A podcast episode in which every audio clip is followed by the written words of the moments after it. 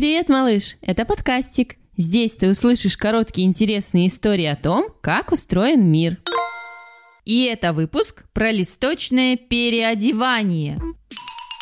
Представь, малыш, снег выпал, холодно, а мы вместо того, чтобы надеть вещи потеплее, рукавички, шапку и носки, наоборот раздеваемся. Странно, правда? А для деревьев вполне нормально. С наступлением осени их листья сначала меняют цвет, а к зиме и вовсе опадают. Дерево остается с голыми ветками.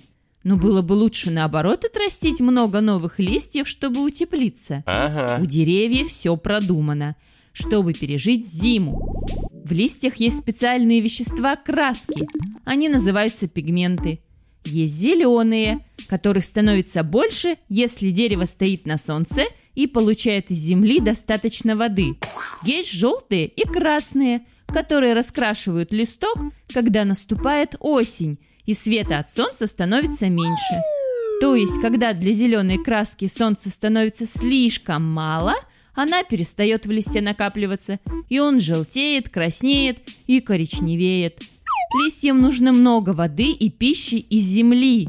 Но зимой земля замерзает, и дереву достается совсем мало питания. Чтобы выжить, приходится сбросить листики. Так дерево бережет себя, чтобы весной снова переодеться в зеленый костюмчик. А знаешь, малыш, что бывают львы с рыбьими хвостами? Рассказ о таком льве ищи в говорящей книге от подкастика, которую уже можно купить. Подробности на сайте и в Инстаграм. Пока!